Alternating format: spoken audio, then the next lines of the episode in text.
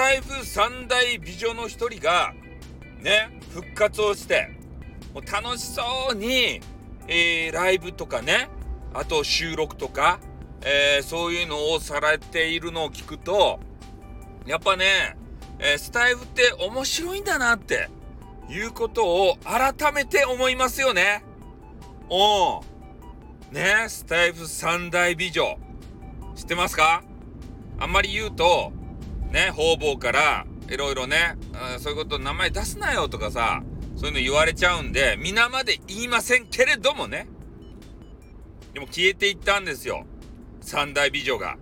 でも、全部帰ってきました。ね、俺の予言通り。ね。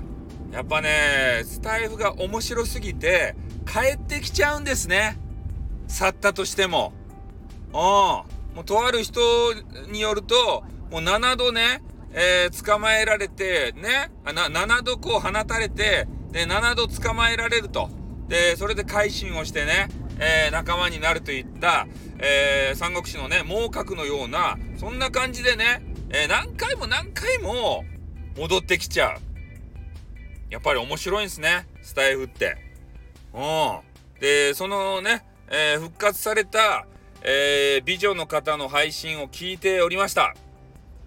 そしたらね、えー、とりあえず戻ってきてよかったと。そして、戻ってくることによって、ビギナーズラック？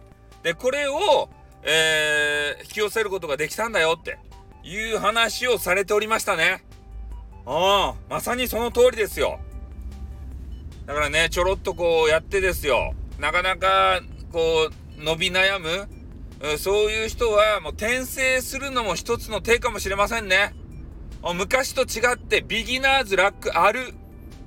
何かっつったら、えー、ライブ始めて1週間とかさ、ライブ始めて1ヶ月とか、で、こういうのがトップに乗るようになっとるわけですよ。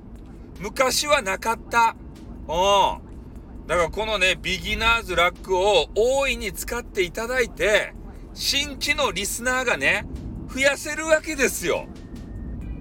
ね。だから、ね、こうちょ、ろちょろってやって、昔ちょろちょろってやってね、えー、なかなかリスナー増えんな、増えんなとこう言うてる人は、もう一回ね、やめて、ね、もう一回始めてからさ、ビギナーズラックの恩恵を受けた方がいいのかもしれませんね。俺はそげな風に思ったね。今回の、ね、スタイフ三大美女の一人の配信を聞きよって。あ、これうまく使ったら、ね、爆発的に、えー、リスナーさんとか、ね、視聴回数とか、そういうのを伸ばせるんじゃないかなって。一つのヒントを得ることができましたね。うん。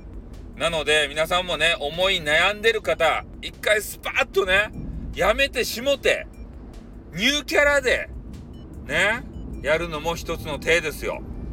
うん。ということを申し述べて、ほんとね、えー、財布三大美女の配信を聞いていると、こちらまで、ね、元気になっちゃうね。あの変な下の部分じゃないよ。ね、俺自身ですよ。俺自身と言っても、まあいいや。変な話になっちゃいそうなんで、もうやめます。ということでね。はい、この辺で終わります。あってー